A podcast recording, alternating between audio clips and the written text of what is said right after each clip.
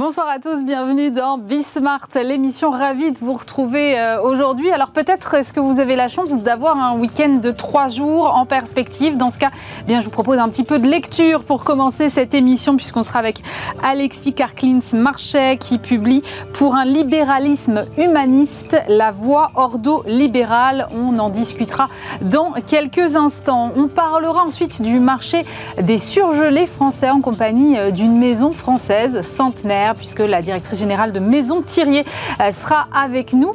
Et puis peut-être avez-vous une passion ou une détestation pour la dictée, en tout cas la plus grande dictée au monde, aura lieu la semaine prochaine sur les Champs-Élysées. On en parlera avec euh, les organisateurs et puis on terminera euh, cette émission en compagnie de l'une des scale-up industrielles françaises les plus importantes aujourd'hui. Elle vient de lever 120 millions, 160, pardon, 160 millions d'euros et dans le contexte actuel, on sait que c'est une performance. On sera avec le patron d'Insect en fin d'émission. C'est Bismart l'émission, c'est parti.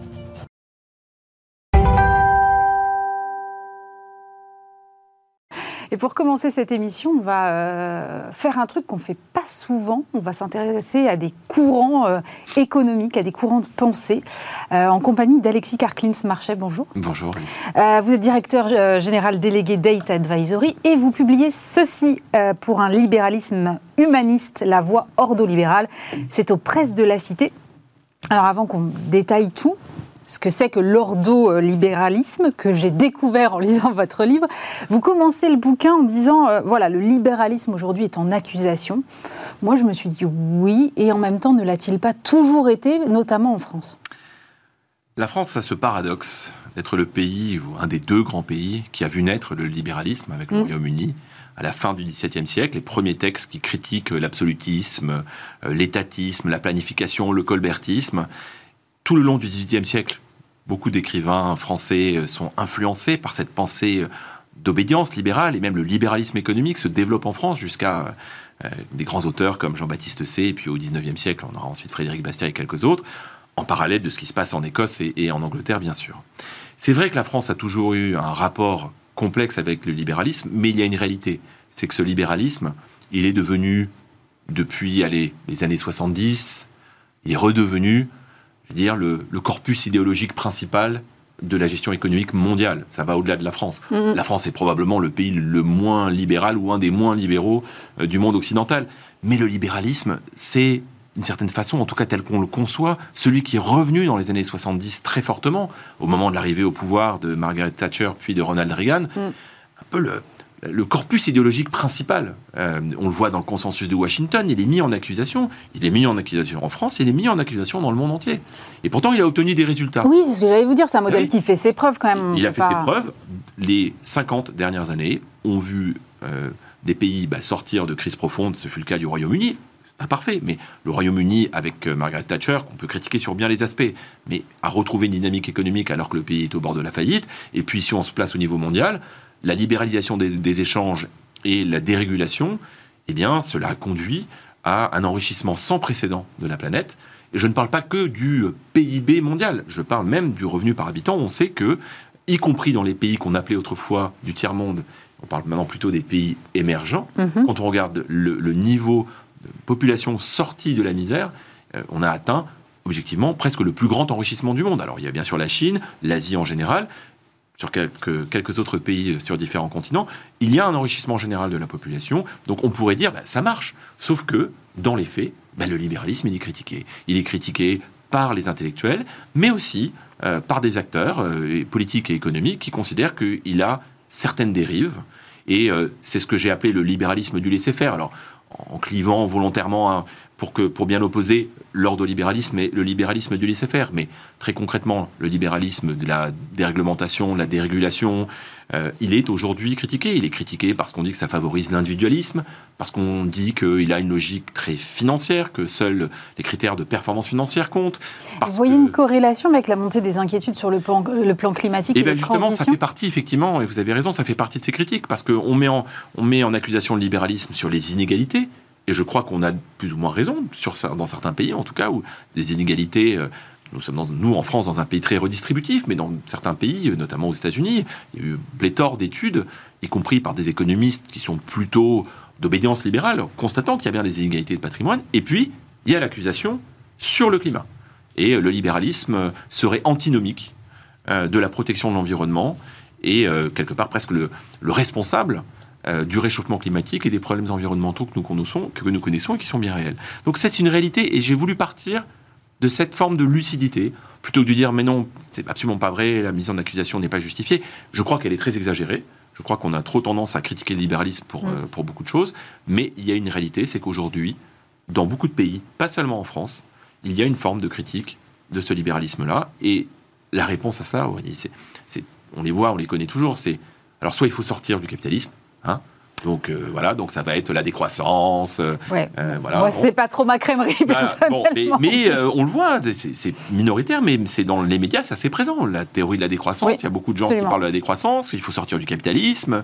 À peu près toutes les semaines, vous avez des nouveaux nouvelles intellectuelles entre guillemets qui viennent expliquer que le capitalisme c'est le mal absolu, il faut en sortir. Quand vous dites qui a toujours été ma thèse, qu'il est critiquable, et il faut le critiquer, mais de là en sortir, on a vu ce que ça pouvait donner dans, l'histoire. Donc il y a cette forme de réponse-là, elle est évidemment pas appropriée. Il y a une réponse qui est encore plus d'État. Alors oui, on veut bien garder l'économie de marché, mais il faudrait encore plus d'interventionnisme. J'ai envie de dire, quand on est en France, comment peut-on faire pour aller encore plus loin quand on voit le, le, niveau ce que vous dire. Donc c'est pour ça que cette thèse-là, elle est quand même euh, un peu baroque.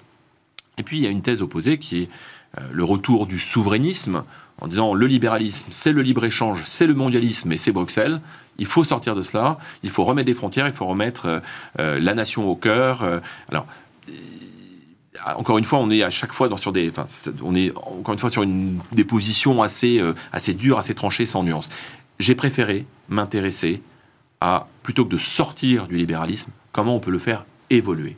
Et c'est là que j'ai rencontré l'ordolibéralisme, je l'avais déjà étudié dans des précédents ouvrages, Là, ça a été vraiment une étude en profondeur, les grands textes de l'ordolibéralisme, et voilà. Et, est-ce que ça peut être une référence, un socle pour réfléchir à comment faire évoluer ce libéralisme avec ce qu'il a de bien, mais aussi d'en corriger les, les dérives et c'est là où, ça m'a beaucoup étonnée, parce que je me suis dit, voilà, on va, pour un libéralisme humaniste, ok, il va me parler de euh, raison d'être, d'entrepreneuriat impact, de partage de valeurs. Et en fait, vous n'êtes pas allé chercher des nouvelles recettes ou des choses qui ont émergé récemment. Vous êtes allé chercher un courant qui existe déjà depuis les années euh, quoi, 30, quelque chose comme ça. Hein c'est ça. L'ordolibéralisme est né au début des années 30 en Allemagne, comme une, comme une réponse euh, après la terrible crise de 29 et les conséquences économiques qu'elle a eues dans beaucoup de pays, notamment en Allemagne, qui mm. est très profondément frappée par le chômage après la crise de 1929, notamment au début des années 30, comme une réponse à ceux qui prétendaient que le libéralisme était la principale cause, la principale raison de cet effondrement, mais en voulant garder une certaine forme de libéralisme, en protégeant, en défendant l'idée d'un certain libéralisme, en acceptant aussi les limites de ce libéralisme du laisser-faire qui a été rendu responsable, mais en excluant la montée de l'interventionnisme avec un risque totalitaire. Et les ordolibéraux, certains ordolibéraux ont été très tôt, dès les années 30, avant même l'arrivée des nazis au pouvoir en Allemagne, ont presque une vision prémonitoire parce que euh, Röpke, qui est, Wilhelm Röpke, qui est peut-être le, le penseur ordolibéral le plus connu, écrit dans un texte très fort lors d'une conférence, ceux qui vont voter pour les nationaux socialistes pensent qu'ils vont avoir l'ordre, ils auront le désordre, le chaos, la guerre à l'intérieur et la guerre à l'extérieur. Donc il naît à ce moment-là mhm. comme une forme de réponse, comme une recherche de troisième voie entre un libéralisme du laisser-faire et un interventionnisme massif. C'est quoi quand on analyse le mot ordolibéralisme, c'est un libéralisme euh, ordonné? Alors, le mot ordo, fait référence à une conception chez Saint-Augustin de la société effectivement ordonnée comme un ordre qui n'est pas que spontané, qu'il faut organiser. La grande différence entre le libéralisme, on va dire, de Hayek et l'ordolibéralisme, chez Hayek, on a la conviction que euh, une société spontanément, qui, enfin, qui s'organise de façon spontanée est, est, la meilleure. Chez les ordolibéraux, on a la conviction que la liberté pour s'exprimer doit être encadrée et elle doit être encadrée au sens légal du terme, c'est-à-dire qu'il faut une organisation, ça se décide, parce que si vous laissez la liberté euh, faire toute seule, il y a des risques de dérive. Je vais prendre un exemple très concret. Lorsque vous êtes sur un, secteur particulier, vous avez une entreprise très puissante.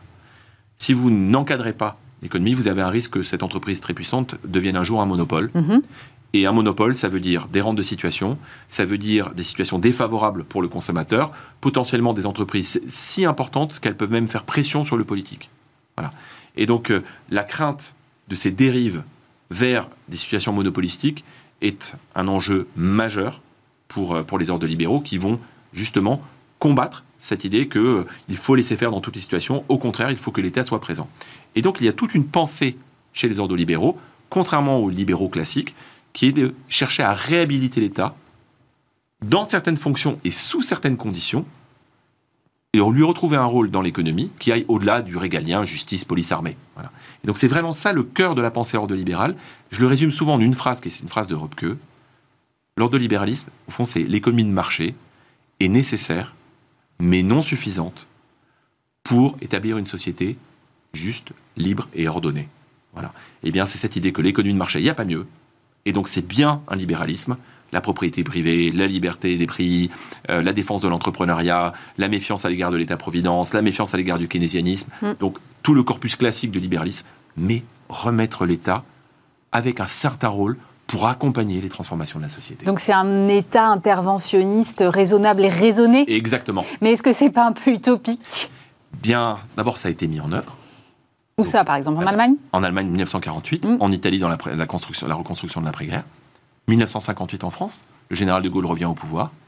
Il nomme une commission, la commission Pinet-Rueff, Jacques Rueff, grand économiste libéral français de la deuxième partie du XXe siècle, très ami des ordres libéraux, met en place, conçoit un plan économique qui est de- vraiment d'obédience or- ordolibérale, même si lui-même n'était pas au sens strict du terme ordolibéral, il était très proche des ordres libéraux, très proche notamment de Ludwig Erhard, le grand ministre de l'économie qui a participé à la reconstruction de l'Allemagne dans l'après-guerre et qui a ensuite, ensuite a été chancelier après Konrad Adenauer, eh bien, la France a connu des années qui ressemblent à des années ordolibérales de 1958 euh, jusqu'à la fin des années 60. Donc ça a été mis en œuvre.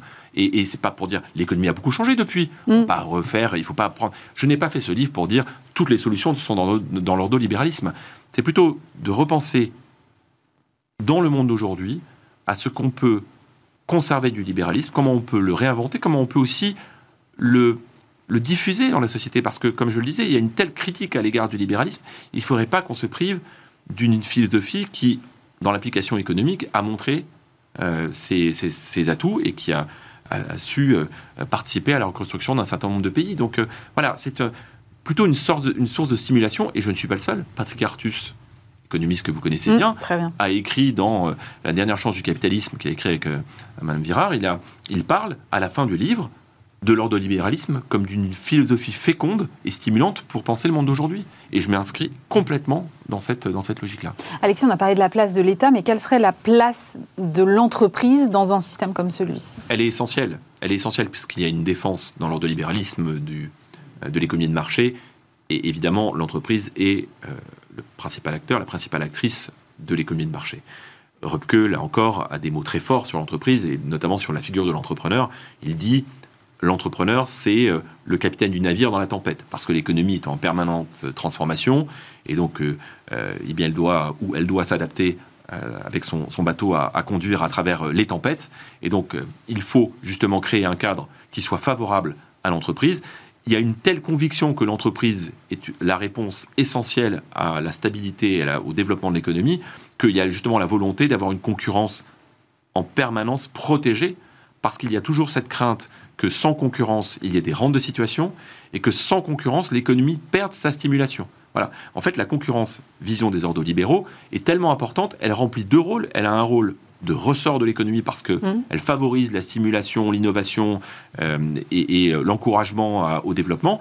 Et en même temps, elle a aussi un rôle de régulation parce que si vous n'avez pas de concurrence, vous risquez d'avoir des rentes de situation, des monopoles, et ça veut dire baisse de qualité des services, baisse des prestations, baisse de qualité des produits, et un risque, en plus, comme je le disais, de lobbying et de puissance tellement acquise que euh, vous deveniez incontournable. Donc, cette obsession de la concurrence, elle est, elle n'est pas purement théorique, elle est au service d'une économie qui tourne et qui, qui tourne et qui fonctionne.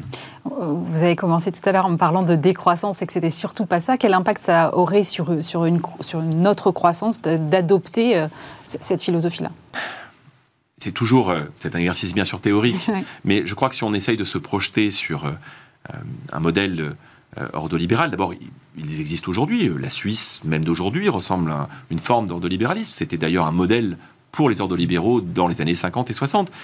J'ai envie de vous dire, quand je regarde les Pays-Bas et peut-être plus encore les pays nordiques, même si l'État-providence est passé par là, ce sont des, des, pays où l'État est probablement beaucoup plus développé que ce qu'auraient pu, pu, imaginer les ordolibéraux, mais, mais ça tourne et ça fonctionne avec à la fois un État qui est présent et qui est capable d'évoluer, qui est capable de se transformer dans un consensus et dans une vision très décentralisée, qui est là encore est un principe ordolibéral, mmh. Et en même temps d'avoir des économies compétitives au service euh, d'entreprises euh, bah, qui fonctionnent bien et, qui participent au développement de, la société. Donc on a des exemples concrets de, nations, de sociétés qui sont d'inspiration ordolibérale, ou en tout cas dont les modèles économiques et sociétaux sont assez proches de l'ordolibéralisme. Donc on n'est pas dans l'utopie, encore une fois. Je crois que pour la France, le grand défi, c'est d'arriver à accepter l'économie de marché vraiment dans les mots, euh, accepter d'arrêter de croire à des utopies dévastatrices, voilà, ou des idéologies qui mmh. seraient de nature à, qui font croire que l'avenir sera radieux. Crois qu'il y a une forme d'humilité, une forme de raison, vous l'avez dit très justement, euh, un libéralisme bien tempéré, un libéralisme assez européen finalement. Oui, c'était ma question bah suivante, c'est-à-dire euh, est-ce que ça doit se décider au niveau d'un de, État ou est-ce qu'il faut avoir une vision européenne aujourd'hui?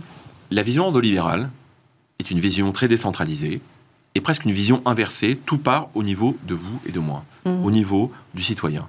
Il y a d'abord une éthique personnelle. Il y a une éthique, c'est très fort, il y a toute une réflexion, ça va bien au-delà de l'économie. L'ordolibéralisme a pour finalité la dignité et l'émancipation de chaque être humain j'allais dire comme le libéralisme en général, mais c'est bien un élément important dans l'ordolibéralisme. Ça passe par la culture, ça passe par le spirituel. donc il y a d'abord un travail sur soi-même. Une économie de marché ne peut pas fonctionner si vous n'avez pas des citoyens qui ont des comportements éthiques. Alors évidemment, pas être dupe, on va pas transformer tout le monde en gens éthiques. Il y aura toujours des excès, des dérives. Il y a les lois pour ça. il y a un encadrement justement pour corriger cela. Mais ça commence à ce niveau-là. Et puis ça remonte. Très grand attachement à la famille, très grand attachement à l'implication dans la vie de la cité. Nous sommes aujourd'hui trop souvent déconnectés de la vie politique au premier niveau. On va voter pour les grandes élections, encore on vote de moins en moins, parce qu'on a l'impression que le, bon, le politique ne change plus vraiment la réalité, sauf que bah, la proximité est un élément important. Donc la politique, une politique euh, économique, elle doit commencer, je vais dire, presque au niveau de la proximité, de la commune, du canton, de la région, et puis ensuite au niveau de l'État, nation, et puis potentiellement au niveau européen. Mais vous voyez, on est bien dans une logique de on part du bas et on remonte vers le haut. Mais c'est un peu ce qui se passe dans les entreprises aujourd'hui, où de plus en plus on parle de co-construction, d'inverser la pyramide des relations. Absolument. il faut toujours se méfier des concepts un peu nouveaux, euh, qui en réalité ne le sont ne pas. Le sont pas. mais voilà, qui ne le sont pas. Et oui, il y a cette idée, de toute façon, dans une société aussi complexe que la nôtre, où l'individualisme avec ses côtés positifs et ses côtés négatifs, est devenu une valeur centrale. Compte tenu de la complexité, encore une fois, j'insiste sur ce terme de, la de, de, nos, sociétés, euh, vouloir faire des constructions qui partent de tout en haut et imaginer que ça puisse fonctionner partout, euh, c'est complètement dérisoire. Donc il y a une réalité, cette réalité, il faut partir de, alors l'expression encore, partir du terrain, mais c'est bien là. Pourquoi les, Français, notamment pour le politique, restent encore attachés à leur mère Voilà, c'est le, poste politique mm. qu'ils préfèrent. C'est parce qu'il y a la proximité, parce qu'ils voient l'action.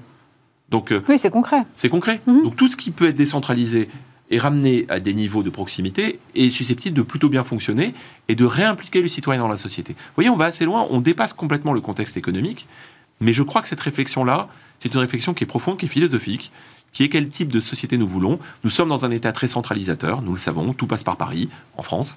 Euh, il y a des choses qui sont parfois positives, mais il y a aussi beaucoup de dérives et beaucoup de défauts. Revenir à des choses simples. Encore une fois, il y a des démocraties qui sont vivantes autour de nous qui sont souvent des plus petits États. Oui, c'est ce que Et il y a une croyance qui, pour moi, est presque trop systématique chez les ordolibéraux. C'est un peu le small is beautiful. Ce qui est petit marche mieux. Alors, c'est vrai, quand vous regardez les pays qui sont aujourd'hui les plus équilibrés, d'un point de vue démocratique, économique, on va retrouver effectivement la Suisse, le Danemark, la Suède, la Finlande, les Pays-Bas, l'Irlande, l'Islande, bon, plutôt des petits pays. Quand je dis petits en termes de population, par rapport à, euh, au Royaume-Uni, l'Espagne, la France ou l'Italie ou l'Allemagne, bien sûr, sans parler des États-Unis il faut penser la démocratie dans ces grands pays, comme le, comme le nôtre, avec nos 67 millions d'habitants, justement, dans une logique de décentralisation. Mais attention, si la décentralisation, ça consiste à rajouter des couches intermédiaires, vous avez... Vous, le bénéfice. vous perdez le bénéfice, vous complexifiez l'organisation de la société, et en plus, il y a un coût de fonctionnement qui vient peser sur la santé de l'économie. Est-ce que vous voyez quand même des limites à, cette doctrine de l'ordolibéralisme Oui, il y en a quelques-unes. Euh, d'abord, cette, euh, que, que j'évoquais il y a quelques instants, cette euh, obsession de la, du small is beautiful, la crainte que quand ça devient trop grand, trop gros, ça puisse pas fonctionner. Très bien, mais dans la réalité, il y a aujourd'hui des nations qui sont très peuplées. Donc, euh, il va falloir faire avec. Il va falloir faire avec et, repenser la politique de façon plus décentralisée, c'est certain. on peut critiquer aussi cette logique de la concurrence à tout, à tout prix. on peut, par exemple, s'interroger sur, au nom de cette idéologie de la concurrence, est-ce que nous nous sommes privés en Europe de construire des géants dans certains secteurs qui puissent rivaliser avec des géants chinois ou des, géants américains Je crois que c'est une question légitime. Il y a aussi, sur la fin de l'ordolibéralisme, parce qu'il a été marginalisé à partir des années 60, au moment où vraiment euh, le courant hayekien et friedmanien reprennent le dessus, euh, il a été marginalisé, mais il y avait une forme de conservatisme assez fort qu'on voit à la fin de ce mouvement dans les années 60. Et euh, ce conservatisme, alors il a euh, certains bienfaits, mais il est parfois un peu trop critique des évolutions de la société. Il y a presque un refus du progrès on a pu presque voir dans l'ordolibéralisme une espèce de rétro-utopie, quoi, comme si avant c'était mieux. c'est vrai que chez certains auteurs, il y a une valorisation permanente de la nature, de la vie à la campagne. Du... C'est intéressant d'ailleurs dans notre réflexion actuelle. Oui, ça fait écho à beaucoup de choses. Ça fait écho à beaucoup de choses. Euh, mm. Et, donc j'ai trouvé ça intéressant qu'il y ait une pensée libérale qui dise que nous détruisons la nature et que nous devons en prendre soin et que nous devons reconnecter avec euh, la vie à la campagne. Mais parfois, ça tourne un peu à l'idéalisme et à l'idéalisation. Et donc c'est pour ça que y a, il faut le corriger. Il y a sans doute des choses à apprendre, c'est ce que je crois. Il y a aussi des choses à, réinventer. Tout n'a pas été écrit, mais le fait de penser, Aurélie, un libéralisme tempéré, raisonné, euh, décentralisé, avec la culture au cœur d'un projet et la liberté au cœur d'un projet, cela me paraît être une voie intéressante qu'on entend finalement assez peu dans le débat public et qui, je crois, est susceptible de fédérer beaucoup d'énergie dans une nation comme la nôtre. Merci beaucoup Alexis Carclins Marchais. Je rappelle votre livre Pour un libéralisme humaniste, c'est aux éditions des presses de la Cité.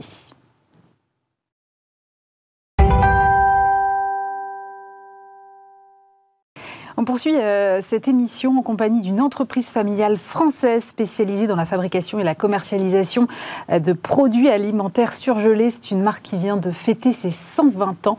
J'accueille sur ce plateau Christiane Bertoncini. Bonjour. Bonjour. Vous êtes la directrice générale de Maison Thirier. Alors je le disais, c'est une maison qui a plus d'un siècle, une entreprise familiale. Quelle est son histoire exactement? Parce qu'on ne la connaît pas vraiment finalement. Alors effectivement, cette maison, elle a plus de 120 ans. Elle a été créée en 1902 par le grand-père de Monsieur Claude Thirier, qui est actuellement président encore actif de l'entreprise. C'est une entreprise qui a toujours développé euh, tout son savoir-faire en France, euh, à travers le surgelé, mais plus anciennement à travers une boulangerie familiale qui est basée à Éloie, dans les Vosges.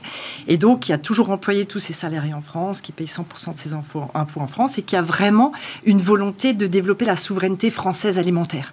Euh, je m'explique, c'est-à-dire que plus de 85% de nos produits sont français, d'origine France, et 100% globalement de toutes nos matières premières fabriquées dans nos ateliers sont d'origine France. Donc, on a vraiment un ancrage français local très fort. Alors, je lisais euh, en préparant cette interview que vous êtes une enseigne qui est complètement intégrée, de la fabrication à la logistique, en passant aussi par la livraison à domicile et en magasin. Pourquoi cette volonté de maîtriser comme ça toute la chaîne? Écoutez, je crois qu'on est toujours meilleur quand on maîtrise son processus de fabrication. Donc effectivement, on est totalement intégré à la fois sur nos plateformes logistiques, qui sont des plateformes propres à la maison Terrier, nos outils de fabrication. Nous avons trois outils de fabrication. Nous fumons notre saumon, nous fabriquons nos glaces artisanales, nos viennoiseries, nos pâtisseries. Euh, prochainement, nous allons brasser nos bières artisanales. Donc on a vraiment cet ADN de Mais la bière, alors attendez, stop, stop, je vous arrête. La bière, c'est pas un produit surgelé? Oui, alors on a développé euh, une cinquantaine, une soixantaine de références. Euh, qui sont complémentaires à l'activité euh, surgelée. Et effectivement, on a un ADN extrêmement fort sur la fabrication. Mais je pense que la passion de la filière, elle est là. C'est-à-dire cette création de valeur, elle est beaucoup plus importante quand on maîtrise toute la chaîne de valeur que quand on se contente de distribuer des produits. Vous voyez un peu comme un artisan, en fait? Alors, Juridiquement, on ne peut pas l'exprimer, mais on est complètement des artisans. Si vous étiez amené à visiter nos différents ateliers, vous verriez que on fabrique de façon très artisanale. Nos, gâteaux sont pochés à la main, les, les seaux sont déposés à la main. Donc il y a vraiment une culture de savoir-faire qui est extrêmement, extrêmement forte et marquée et qu'on souhaite euh, vraiment préserver. J'entends euh, que ce marché des surgelés aujourd'hui est beaucoup challengé par des l'innovation, parce qu'effectivement, pour aller appâter le, client, lui faire changer parfois ses habitudes alimentaires, il faut sans cesse renouveler les recettes. Comment est-ce que vous travaillez sur ces sujets-là? Alors écoutez, on a cette volonté d'incarner l'innovation et d'être le leader de l'innovation et de la créativité dans le domaine des surgelés. Et donc, on a un meilleur, notre directeur du développement est meilleur ouvrier de France. Euh, il pilote 20 euh, ingénieurs qualité qui travaillent d'arrache-pied pour toujours aller chercher des unités de besoin ou des produits qui sortent vraiment de l'ordinaire avec nos créations euh, dans le cadre des, collections de fin d'année ou dans le cadre des collections quotidiennes. On a vraiment toujours ce besoin d'aller marquer la différence. Et aujourd'hui, la Maison Thierry, est vraiment reconnue pour des produits qui sont totalement singuliers, parfois même euh, très très étonnants. Par exemple Par exemple, quand on a sorti le calendrier de l'avant glacé euh, ou la boîte à aimer euh, pour la Saint-Valentin ou la boîte anniversaire. Je vous, donne un exemple. Pour la Saint-Valentin, vous êtes en, quête d'une idée, vous avez une boîte dans laquelle vous avez absolument tout, de l'apéritif au dessert, qui s'appelle la boîte à aimer, dans lequel vous avez aussi plein de goodies qui vous permettent de décorer, d'agrémenter votre table, le tout pour moins de 40 euros. Donc ça veut dire que si le soir de la Saint-Valentin, euh, un homme, une femme n'ont pas eu le temps d'anticiper les choses. Ils viennent au sein de la maison Thierry, ils prennent leur boîte et ils arrivent à faire un repas de fête pour moins de 20 euros par personne en ayant en plus la décoration de la table. Voilà, on va toujours chercher l'idée qui n'existe pas pour faciliter euh, la vie des, de nos clients et puis leur amener euh, vraiment une touche d'innovation que d'autres de nos concurrents ne proposent pas.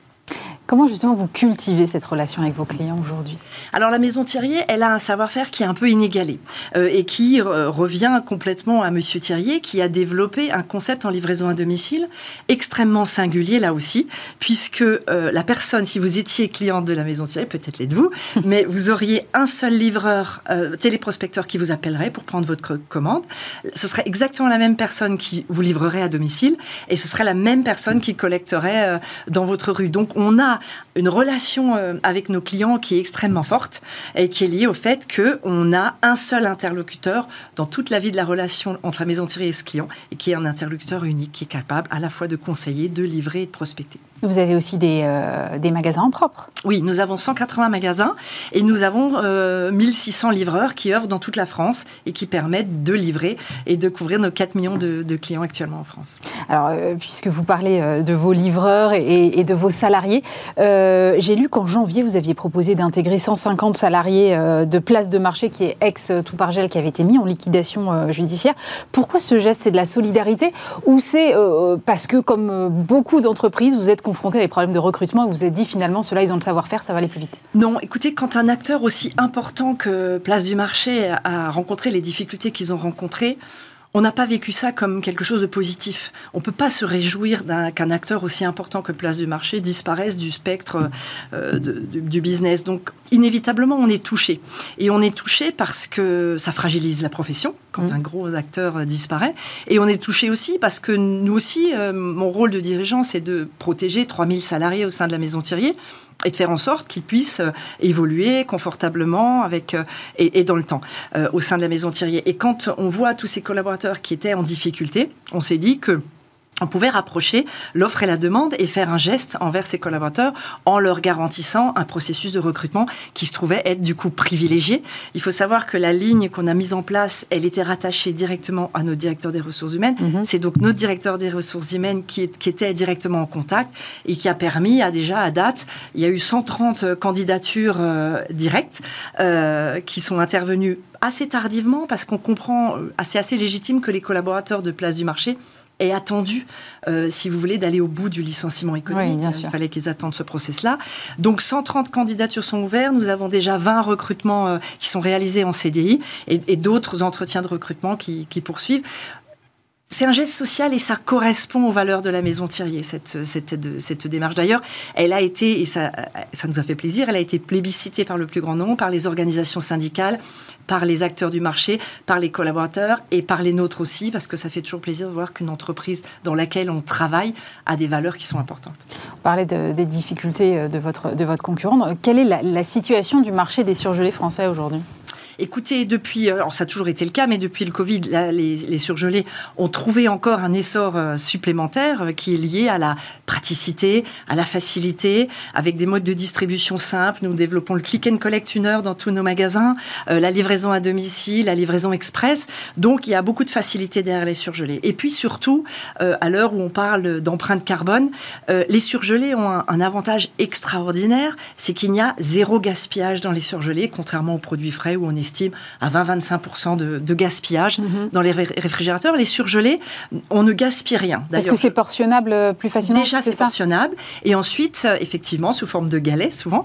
Et puis, ensuite, vous avez un avantage avec le surgelé, c'est que absolument tous les produits de la maison Thierry, les 1800 produits, mais plus largement de la profession, vous pouvez les consommer très largement au-delà de la date limite d'utilisation optimale.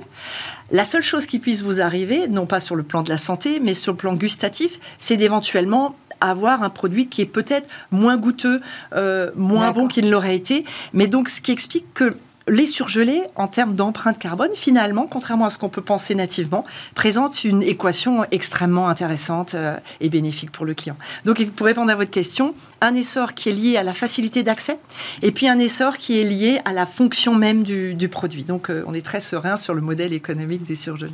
Néanmoins, j'imagine que vous avez dû faire face à la flambée des prix de l'énergie parce qu'effectivement, qui dit surgelé dit congélateur et donc euh, évidemment une prise sur laquelle on branche tout ça. Je crois que la hausse des prix, c'est quelque chose de l'ordre de 20% dans les surgelés Exactement, 22 pour être plus précis, en tout, tout, au moins sur la partie des MDD. Nous sommes une marque distributeur, plus 22%. Donc c'est effectivement une équation qui a été complexe à, mener euh, et qui a mis la profession en difficulté au même titre que tout l'alimentaire en France, hein, parce que l'alimentaire se situe aux alentours de plus 18%.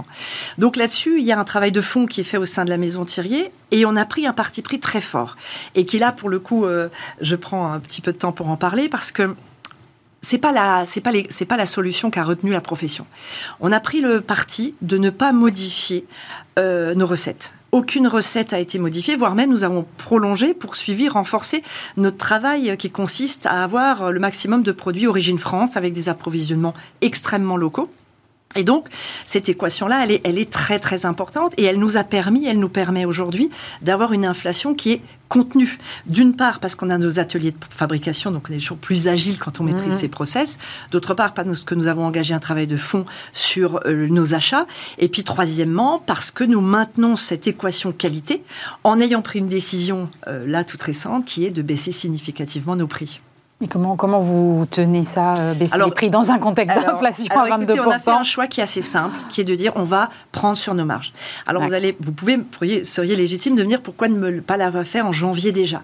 En janvier, on n'était pas en mesure de maîtriser complètement l'environnement économique, étant entendu qu'on partait dans des inflations incroyablement inhabituelles et qu'il nous fallait vraiment avoir davantage de visibilité. Maintenant, euh, l'inflation, de mon point de vue, sur beaucoup de matières premières, elle est contenue. Euh, on sent même des petits signaux à la baisse, même si c'est euh, ça, ça, ça, reste des signaux faibles. Ça reste des signaux faibles, mais des signaux à la baisse. On voit que la viande, la volaille commence à avoir atteint un plafond haut et voir commence à baisser légèrement. Donc mm. on a pris le parti d'anticiper et de faire un pari sur cette baisse et en tout état de cause de prendre la totalité de ces baisses sur nos marges en baissant les 50 produits préférés des clients au sein de la maison Thierry. Pour vous expliquer comment on les a choisis, c'est assez simple. On a pris nos 50 plus grosses ventes en volume qui représente à elle seule 15% de notre chiffre d'affaires. Et ça correspond à 15% de baisse sur ces 15% de chiffre d'affaires, ce qui dans l'équation économique est quand même extrêmement impactant pour nous. Mais le choix, il a été fait en, en tenant compte du pouvoir d'achat de nos clients et en se disant, il faut qu'on aide nos clients à garantir un équilibre alimentaire sain, parce que on est aussi très centré sur le bien manger et donc sur l'idée qu'une alimentation heureuse fait une société heureuse. Et donc, euh, en, attaquant ces 50 produits qui sont des, produits de consommation quotidienne courante, on y retrouve des légumes bruts, des poissons bruts, de la viande brute. On y retrouve aussi en niveau en numéro un euh, notre fameuse brioche euh, parisienne, qui est le produit emblématique de la maison Thierry. Pour votre information, il s'en vend il s'en mange une toutes les 4 secondes en France. Donc une toutes les 4 secondes toutes les 4 secondes. Alors ça Et cette, je vous prends un exemple et je, m'arrêterai là sur les prix. Elle était, euh, de par l'inflation, euh, positionnée à 4,50 euros. Elle est repositionnée à 3,50 euros. C'est-à-dire que sur les 50 produits, on a mis les mêmes prix qui était pratiqué en janvier 2023. C'est pas une baisse qu'on a convenue comme ça. On a dit c'est 50 produits, on les repositionne au prix qu'on a pratiqué en janvier 2023. Soit pour la brioche parisienne, une baisse de plus de 22%. Quand bien même, on continue à avoir des œufs qui commencent à flamber, à, à être à la hausse. Donc, ce que je veux vous faire toucher du doigt là, c'est que ces baisses-là, on les prend sur nos marges euh, pour permettre à nos clients de continuer à manger des produits du quotidien de façon équilibrée avec des bons produits d'origine France. Merci beaucoup Christiane Bertoncini. Je rappelle que vous êtes directrice générale de la Maison Thierry.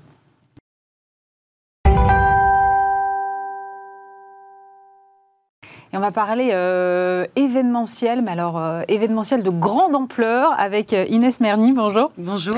Vous êtes directrice générale opérationnelle de l'agence événementielle Oubi Bene. Alors pour ceux qui ne connaîtraient pas Oubi Bene, parmi vos faits d'armes, vous avez la tyrolienne installée au deuxième étage de la Tour Eiffel, par exemple, le premier défilé démocratique de L'Oréal sur la Seine, la création d'un terrain de rugby au sommet d'un volcan d'Auvergne, la sieste Ikea qui a été des cabines de sieste qui débarquaient au pied des bureaux des Parisiens, ou encore l'organisation du championnat de plongeon de haut vol dans la Seine pour Red Bull. Ma première question, c'est comment faites-vous pour aller chercher des idées pareilles? Euh, en effet, euh, c'est le travail d'une équipe, évidemment, et on essaye systématiquement euh, d'aller chercher des idées nouvelles, des choses qui n'ont jamais été faites, euh, qui sortent de l'ordinaire et qui amusent euh, le grand public euh, principalement, et nous aussi en premier. C'est quoi l'idée? C'est de faire le plus spectaculaire possible? Pas toujours, en tout cas d'être super pertinent par rapport au sujet qui nous est posé par les marques pour lesquelles on travaille. Donc il y a des envergures différentes, il y a des très grands projets avec énormément de, de grands publics réunis. Parfois il y a des projets de, de plus petite ampleur, mais tout aussi impactantes par leur image et leur pertinence. Ce qu'on cherche surtout, c'est être vraiment pertinent du début à la fin. Voilà. Alors là, le prochain événement, c'est euh, la semaine prochaine, dimanche 4 juin, la grande dictée des champs, qui sera la plus grande dictée au monde sur les Champs-Élysées. Euh, d'abord, quel est l'esprit de cet événement, Inès? Alors ça c'est important parce que évidemment euh, ce, projet il est vraiment très atypique. Il est né avec le comité Champs-Élysées avec lequel on collabore sur, sur les événements qui ont lieu sur les Champs-Élysées. Et on a eu envie de chercher un sujet qui puisse réunir les tout petits, euh, et les plus grands, euh, voire les très très seniors, donc sans mhm. limite d'âge. Et c'est vrai que la dictée peut faire, euh, peut faire un peu polémique. Elle fait très régulièrement débat dans l'actualité. elle a pu être un peu traumatisante pour certains, est moins quand on vieillit. Et on, on s'est dit que s'attaquer à ce sujet pourrait être un exercice assez, assez marrant. Et, et, on voit un engouement assez dingue autour de ce projet, puisqu'aujourd'hui on a plus de 35 000 inscrits déjà pour la semaine prochaine. 35 000 35 000 inscrits, exactement. Mais la capacité, c'est combien? Donc c'est 1700 x 3, puisqu'on aura trois dictées au cours de l'après-midi. Donc, euh, Il va falloir sélectionner là. Il y a des tirages au sort, évidemment. c'est déjà des événements de grande ampleur. 35 000, ce serait, ce serait énorme. En tout cas, euh, oui, sur les 35 000 inscrits, on, va, on a trois tirages au sort qui permettent d'élire euh, les chanceux qui pourront participer. Voilà. Et comment ça va se passer alors concrètement en termes logistiques sur place? Alors, logistique sur place, donc les, 1700 fois 3 dictées qui auront été tirées au sort enfin, reçoivent déjà certains euh, des billets euh, leur donnant accès au dispositif. Euh, on est sur un dispositif plein air, c'est ce qui fait un petit peu aussi le, charme de cette, pardon, de cette opération. Mmh. puisqu'on est sur une salle à ciel ouvert au milieu de l'avenue des Champs-Élysées, en plein milieu de la chaussée. Et donc, on les, on les accueillera dimanche 4 juin à partir de 13h pour la première dictée, 16h euh, pour la deuxième et 18h pour la troisième. Et du coup, ça veut dire que vous allez installer combien de tables et chaises sur les champs? 1700 tables et chaises individuelles. En effet, c'est le vrai challenge de ces opérations euh, grand public euh, qui sont opérées sur l'avenue. C'est que, bien sûr, l'avenue est habituellement circulante. Et donc tous les premiers dimanches de chaque mois, elle est piétonne. Et c'est au cours de ces dimanches-là qu'on essaye de monter une à deux fois dans l'année des très gros projets pour le grand public, les Parisiens et euh, effectivement des montages très courts, euh, nocturnes, qui nous permettent de monter des, des setups aussi importants. Euh, votre métier, je le disais, c'est l'événementialisation. Donc j'ai donné tout à l'heure quelques exemples, mais quelle est l'opération dont vous êtes la plus, la plus fière ou qui vous a demandé le plus de travail Alors c'est difficile. On est, on est plutôt fiers de toutes nos opérations. On les revendique plutôt toutes, puisqu'elles sont très différentes les unes des autres. Mhm. ça, c'est évidemment une chance. je dois dire que les, les les événements qui ont lieu sur les champs ont une saveur euh, toute particulière. On se sent quand même euh, privilégié euh, et, aussi très responsable d'une certaine manière de, pouvoir opérer des événements de ce type-là sur une avenue aussi emblématique euh, qui appartient à tout le monde. Euh, donc euh, une, grande responsabilité, une grande fierté quand ces projets se montent en, en l'espace de 12 heures, hein, puisque on arrive, on arrive sur la chaussée à 4 heures du matin et puis on, on est reparti le soir même à 23 heures. donc oui, ça a une saveur particulière d'opérer sur les Champs-Élysées. Qu'est-ce que vous avez mené d'autre comme opération sur les champs? Sur les Champs-Élysées, on a organisé un dimanche au cinéma qui était une grande projection plénière euh, euh, en début d'été. On a fait trois éditions. Euh, on a fait donc un défilé démocratique il y a quelques années également en pleine Fashion Week, donc le premier défilé qui était ouvert au grand public. Et on a fait un festival de drones. Voilà. Donc, Ah oui, donc avec en plus des problématiques à gérer en vol. C'est ça, mais ça date un petit peu, c'est 2016. Voilà. D'accord. Euh, j'imagine que ce soit à la fois que ce sont des, projets qui nécessitent des budgets considérables. Euh, est-ce que les, annonceurs ont encore beaucoup d'appétence aujourd'hui pour ces projets-là dans des euh, budgets qu'on sait de plus en plus contraints? Alors, les, projets euh, Champs-Élysées, en tout cas, sont un peu atypiques, puisqu'ils sont euh, conçus euh, et produits par le comité Champs-Élysées et nous-mêmes. Donc, pour ces projets-là, nous allons chercher, nous, des partenaires et des sponsors pour les financer. D'accord. ce qui est une logique un peu différente du reste des Quand on parlait de Perrier ou, ou Red Bull. Puisque là, on a des annonceurs qui viennent nous rencontrer, nous demander de travailler autour de budgets. oui, c'est vrai que les budgets peuvent se resserrer. Euh, d'année en année. Euh, toutefois, on a de la chance d'avoir des clients plutôt fidèles, euh, nous, à l'agence. Et on arrive encore à, s'amuser beaucoup. Donc, voilà. Et puis, c'est pas forcément toujours l'enveloppe qui fait la pertinence du résultat. Merci beaucoup, Inès Merny. Je rappelle que vous êtes directrice générale opérationnelle de l'agence Oubi Bene.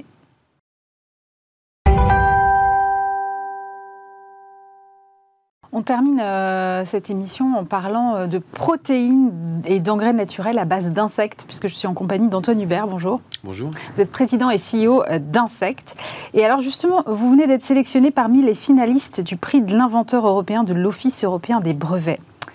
Qu'est-ce qui vous vaut cette sélection? Parce que quand on se dit, voilà, ils produisent de la protéine à base d'insectes, on ne voit pas bien forcément, pour ceux qui ne vous connaissent pas encore, même si ça fait, je sais, 12 ans que vous existez, euh, où se trouve la technologie derrière?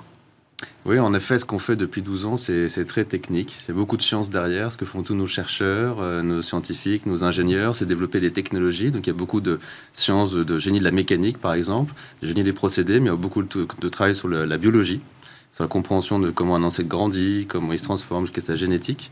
Et tout ça, bah, ça amène à beaucoup d'innovations sur comment ils doivent grandir, être nourris, être transformés à une échelle pour être compétitifs. Et c'est plus de 380 brevets. Et euh, c'est, on a de loin le premier portefeuille mondial. 380 brevets? Qui ont été déposés dans le monde, effectivement. On a de, plus de la moitié du portefeuille mondial, nous, à nous seuls, du secteur. Euh, et, c'est pour ça, je pense, une des raisons pour lesquelles on a été sélectionné dans ce prix très sélectif et on est vraiment très honoré hein, de ce prix européen, cette nomination, en tout cas la phase finale. Euh, voilà, on en est très heureux, ça souligne les efforts euh, de notre équipe dans ce domaine. Aujourd'hui, vous travaillez sur quel insecte et pour en faire quoi exactement? Alors nous, notre, nos fermes verticales s'organisent sur euh, la reproduction de, scarabées qu'on appelle les moliteurs, euh, qui se reproduisent comme tout animaux et qui font des œufs et des petites larves deviennent des grandes larves, ces petites chenilles à peu près de 2 cm, qui sont eux transformées à ce moment-là parce qu'ils sont très riches en protéines ou en bonnes huiles, euh, en ingrédients pour nourrir les animaux d'élevage, les animaux, les chiens, les chats, jusqu'à l'alimentation humaine. Et on collecte leurs déjections, qui sont des engrais organiques super euh, compétitif et, euh, et, performant pour faire grandir les plantes à la place d'engrais chimiques. Pour l'alimentation humaine, c'est dans quel cadre? Alors, euh, ça fait, c'est déjà assez récent, parce que la réglementation européenne s'est ouverte l'année dernière. Donc, c'est très, c'est très frais comparé aux autres filières qui étaient ouvertes plus récemment, plus, un, peu, un peu plus longue. Et donc, on, nos clients, parce que nous, on fait que des ingrédients, vraiment, on a des, modo, c'est des poudres, c'est des liquides, c'est des granulés qui sortent de nos installations, de nos fermes verticales eh ben, nos clients ils vont mélanger ça, ces, ces poudres liquides, avec d'autres matières végétales souvent, pour en faire euh, des, substituts de viande comme viande hachée, des saucisses, ou dans d'autres cas des pâtes euh, avec du, mélangées avec du blé, des, euh, des, céréales du matin, des barres énergétiques pour le, sport, des boissons aussi pour les sportifs. Donc c'est, en fait, on peut rentrer dans à peu près la plupart des produits transformés qu'on peut faire aujourd'hui, qu'on trouve au quotidien au supermarché. Donc en fait, vous êtes en B2B2C, en fait, vous revendez, c'est ça? Bah c'est ça, et c'est vraiment notre focus en plus euh, aujourd'hui avec les derniers, les récents financements, c'est se concentrer sur le marché un peu de la, du foyer, euh, de la famille, où on vend à des marques qui sont B2C, elles, euh, et nous, on est donc B2B2C, et ces marques-là vendent pour les, les, les, personnes, les parents, les enfants, mais aussi pour les chiens et les chats qui composent la famille.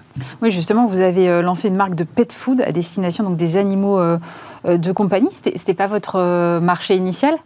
En fait, le, le pet food, si, ça fait depuis longtemps qu'on est dedans, mais là, on accélère Mais c'était plus vraiment. sur l'élevage, non? Alors, on était, on était depuis le début sur beaucoup sur les poissons. Oui, c'est ça, c'est ce que j'avais en sur les tête. chiens et les chats. Voilà, c'est les deux qui ont été le pilier depuis longtemps. Mais là, on accélère beaucoup parce que la demande est très forte et c'est la plus ancienne et la plus, c'est la première autorisée en Europe, celle des chiens et des chats.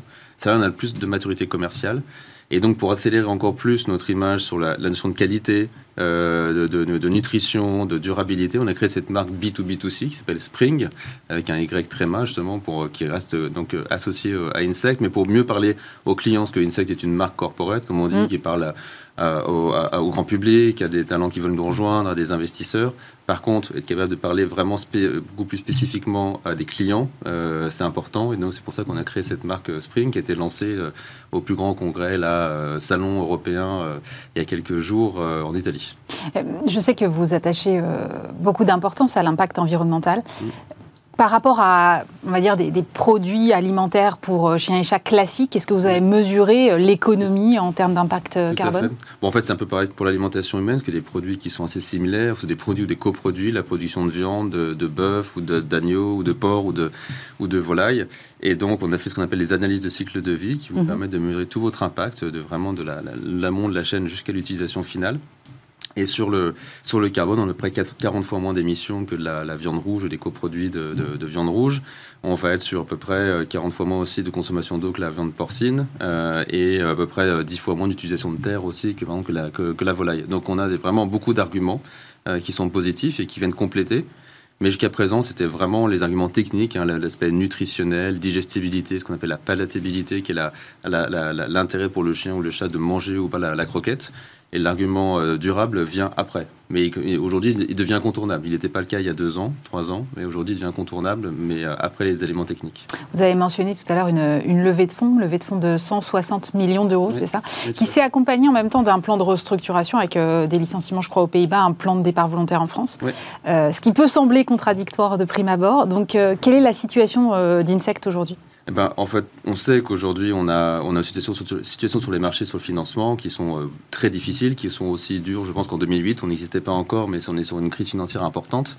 Mais on a réussi à montrer, donc très peu d'entreprises aujourd'hui se font financer. Et 160 millions, c'est énorme. C'est énorme, 160 millions aujourd'hui, oui. Donc ça souligne les, les fondamentaux très forts, mais aussi c'est qu'on a pu démontrer aux investisseurs qu'on avait un, un- qu'on appelle un chemin à la profitabilité qui va arriver relativement rapidement, qui est très clair. Mais pour ça, il fallait prendre, faire des choix, donc se focaliser plus sur les métiers à plus haute valeur ajoutée en commercial comme les chiens et chats, l'alimentation humaine, donc le foyer, et moins sur les animaux d'élevage à court terme. Ça peut dire qu'on va arrêter, on va, on va peut-être faire ça dans une deuxième phase, un peu euh, investir plus de temps sur les animaux euh, d'élevage. Euh, c'est aussi des, des partenariats en joint venture pour les prochains sites de production. C'est qu'on fait plus tout seul. Et euh, c'est plusieurs projets qui sont hors de l'Europe. Donc on aura plutôt des, équipes d'ingénierie ou d'automatisme qui sont beaucoup dans ces prochaines sociétés. Donc avec moins de besoins effectivement euh, en France sur ces fonctions-là de corporate euh, euh, technique.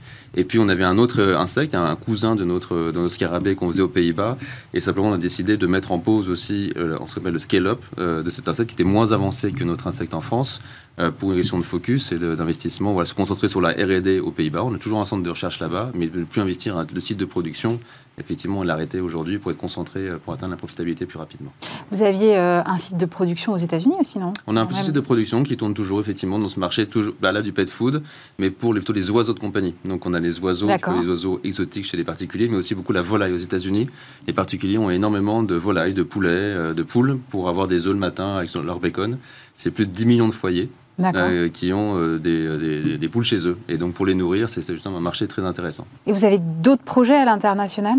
J'ai vu passer un truc sur le Mexique, non? Exactement. Donc, je disais, dans ce cas de ces projets-là qui seront en partenariat industriel, c'est qu'on partage les, les investissements. Donc, c'est aussi, ça réduit notre investissement et donc ça nous rapproche plus vite de la profitabilité.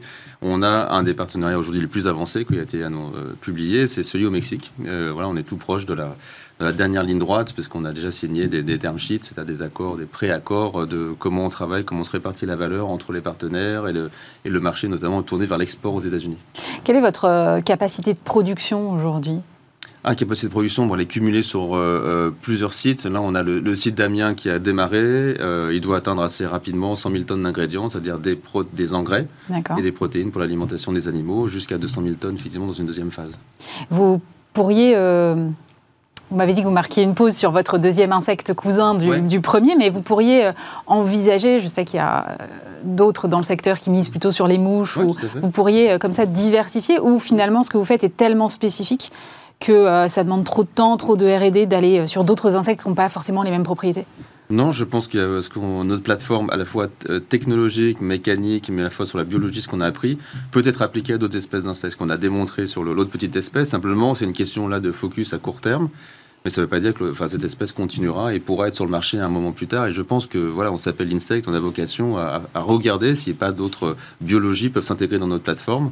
Aujourd'hui, on est focalisé effectivement sur notre insecte le moliteur, mais c'est pas du tout impossible qu'on puisse euh, s'étendre dans le futur sur d'autres espèces d'insectes si elles apportent quelque chose de vraiment de, qualité, notamment cette notion de premium, de durabilité aux clients, on, sera intéressé. J'ai lu que l'ambition de, de l'entreprise, c'était de réinventer la chaîne alimentaire. Comment mm. ça se traduit dans votre quotidien aujourd'hui?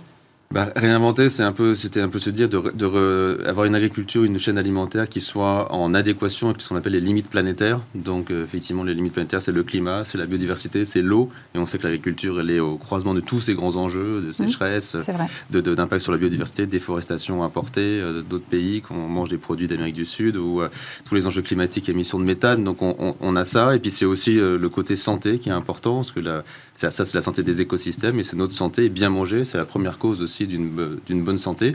Et à l'inverse, le coût, euh, on va dire, financier mondial de, des problèmes, des maladies liées à une mauvaise alimentation, qui peuvent à la fois depuis des carences jusqu'à des, des, des les, problèmes de surconsommation ou d'obésité, maladies cardiovasculaires, c'est à peu près 11, 11 000 milliards, 11 trillions, 11 trillions d'impact et de coûts, alors que le marché de l'alimentation au global, c'est 9 euh, trillions. C'est que le, le coût santé de l'alimentation est plus grand que le marché de l'alimentation. Donc, le coût santé de l'alimentation est plus grand que le plus coût grand que le coût le marché de l'alimentation lui-même. Donc c'est parce que la santé est le premier marché au monde, mais l'alimentation est derrière. Mais dans la santé, le premier poste de finalement de, de, coût de marché, c'est traiter toutes les maladies liées à une mauvaise alimentation. Donc c'est pour ça que réinventer la chaîne alimentaire, c'est retrouver un meilleur équilibre avec les limites planétaires, mais aussi avec notre, propre santé. Et c'est ce qu'on on travaille, on contribue en tout cas à notre modeste échelle euh, dans ce sens-là. Vous aviez euh, parlé tout à l'heure d'accélérer votre chemin vers la rentabilité. Vous la fixez à quelle échéance si tout va bien? Je dirais pas, c'est pas dans trop longtemps, mais je ne m'engagerai pas sur un, chiffre à très court terme. Mais c'est voilà, le site d'Amiens est en plein démarrage. C'est ce site-là qui va nous permettre la rentabilité. Il va monter en capacité rapidement dans les prochains mois. Donc euh, oui, on le voit, l'horizon est, relativement euh, proche, mais euh, il y a du travail. Les équipes sont hyper concentrées là-dessus. Monter la capacité du cheptel qu'on appelle, qui doit monter dans les prochains mois et vraiment accélérer la livraison de nos clients il nous reste un peu de temps, donc on va, on va prendre le temps juste de détailler ce site, parce que mm. c'est vrai que c'est encore assez peu connu, les fermes verticales. Comment ça fonctionne concrètement? Alors une ferme verticale, euh, ça produit, euh, ça peut produire différentes choses. Il y a d'autres projets en France, à l'étranger, qui font des fermes verticales de végétaux. Mhm, comme il y a s'appelle Jungle en France ou Futura Gaia qui font des super projets. Nous, on est sur la même chose, c'est qu'on va, on va faire vertical veut dire qu'on verticalise la production. Souvent, c'est sur des bacs, donc on peut avoir ces plantes qui, qui, poussent dans des, avec des lumières euh, à l'intérieur. Nous, c'est des bacs à l'intérieur où il y a des insectes. Et donc, on va superposer ces bacs. Et la, différence avec les autres types de fermes, c'est que comme les insectes sont tout petits, qui sont dans des bacs qui ne peuvent pas bouger tout seuls, et ben c'est des machines qui vont les déplacer pour les amener à des endroits où on va rapporter à, à manger on va regarder s'ils sont en bonne santé, s'ils ont bien grandi. C'est beaucoup d'analyse d'images, mais c'est aussi de l'analyse par nos chercheurs, enfin nos scientifiques, nos ingénieurs sur le terrain. Et puis à un moment, on va aussi euh, récolter les, régulièrement les déjections qui sont dans ce bac, parce que les insectes vivent dedans, donc ils produisent leurs déjections quand ils mangent. On va séparer ça régulièrement pour faire euh, un engrais qui va être stérilisé sous forme de granulés pour vendu pour euh, la croissance des plantes. Et au bout d'un moment, les larves auront suffisamment grandi, suffisamment mangé, et elles sont transformées dans un atelier agroalimentaire qui est toujours dans le même site, mais dans un autre bâtiment dédié où là, vous avez une unité qui ressemble beaucoup à, ce qu'on transforme des végétaux, que ce soit notamment du, euh, colza par exemple ou de, l'olive, où vous avez vous écrasez finalement un produit fini pour faire de, l'huile et de l'autre côté une, pulpe. Et nous, c'est cette pulpe-là qui est transformée en protéines, enfin en poudre euh, sèche pour nourrir les animaux. Mais j'imagine que ça représente des milliers et des milliers de larves. Comment vous faites pour regarder euh, si... Euh, parce que je veux dire, une vache qui va mal, euh, ok, on le voit. Mais, si, mais une larve parmi je ne sais pas combien? Eh ben, on, a, on a fait beaucoup, les, nos, chercheurs ont développé en interne avec des partenaires, par exemple, des systèmes d'analyse d'images qui vous permettent, de regarder, enfin, en une fraction de seconde, la prise de photos, de voir s'ils sont en bonne santé. Simplement, dans tout élevage, il y a, une mortalité qui est faible, de quelques pourcents. Vous avez tous les matins un éleveur, il peut trouver que fait la volaille, un poulet mort, ça arrive, un poisson qui, qui mort dans son, dans son bassin. Voilà, c'est pas un souci, c'est normal, c'est la, réalité d'un élevage. Et ben nous, on le voit, ça change de couleur notamment. Euh, il devient plus foncé, donc on arrive à le, on arrive à le voir et puis en plus on peut facilement le séparer après, parce que c'est pas notamment la même, le même poids, la même densité. Donc on va pouvoir le séparer par des techniques à la fois euh, physiques, euh, par la taille, par la densité, par le poids. On va pouvoir séparer ces différentes fractions pour maintenir justement un, élevage dans un bac qui soit toujours à peu près homogène, à peu près toujours le même âge, toujours vivant, toujours en bonne santé. Et en termes d'énergie, cette, euh, cette usine, elle est alimentée comment? Alors c'est par l'électricité, essentiellement, un petit peu de gaz naturel. Et on a justement notre projet pour nos prochaines fermes, et voire même pour le site d'Amiens, de convertir, de toute façon, tous nos sites sont en électricité. C'est qu'on peut, avec des, des pompes à chaleur, vous avez pour votre maison, votre appartement, vous pouvez acheter des pompes à chaleur. Et ben on peut le faire aussi à grande échelle pour des sites de, voilà, agricoles ou industriels. Et donc, c'est ce qu'on est en train de travailler comme d'autres solutions pour être 100% électrique, ce qui nous permet effectivement d'être moins dépendants des sujets de gaz qui sont aujourd'hui, on sait, encore en tension, même mhm. s'ils sont moins que l'année dernière, ils le seront structurellement sûrement dans le, toujours dans le futur. L'électricité, c'est plus intéressant aussi vous avez plus d'options d'être 100% renouvelable. Vous avez plusieurs options et pas qu'une seule, qui est le mhm. biogaz dans le cas du gaz. Là, vous avez le, solaire, vous avez le, géothermal, vous avez l'éolien, donc il faut avoir plusieurs options évidemment là, toute l'énergie nucléaire décarbonée qu'on a sur, sur, euh, en France, mais demain être capable de signer des accords long terme avec euh, le producteur EDF pour de l'énergie renouvelable garantie sur 20-25 ans, ce qu'on appelle les PPA. C'est des choses qui sont intéressantes effectivement pour euh, réduire encore plus notre empreinte environnementale. Un dernier mot, vos ambitions pour, pour Insect à horizon aller 5 ans? Ah, ils ont 5 ans. Bah, écoutez, on a un site d'Amiens qui, euh, qui sera évidemment euh, euh, vraiment un fer de lance de, dans le secteur dans le monde. On aura d'autres sites qui auront démarré, qui tourneront plusieurs. Est-ce que ce sera 2, 3, 4, 5 Mais c'est à peu près l'ambition dans les prochaines années. Sur plusieurs continents. On a sur l'Europe, il y aura donc, est-ce que ça, voilà, le Mexique, potentiellement d'autres dans d'autres régions qu'on annoncera dans les prochains mois sur lesquels on travaille. Et puis euh, voilà, un leadership en termes de revenus, en termes de profitabilité, toujours en termes de science derrière, peut-être des nouveaux produits probablement, euh, des nouveaux produits à la fois chez les animaux, euh, chez l'homme, mais aussi chez les plantes, sur, lesquels la, recherche travaille aujourd'hui pour plus d'impact nutritionnel et, environnemental. Merci beaucoup Antoine Hubert. Je rappelle que vous êtes président et CEO de Insect. C'est la fin de cette édition. Merci de nous avoir suivis, bien évidemment.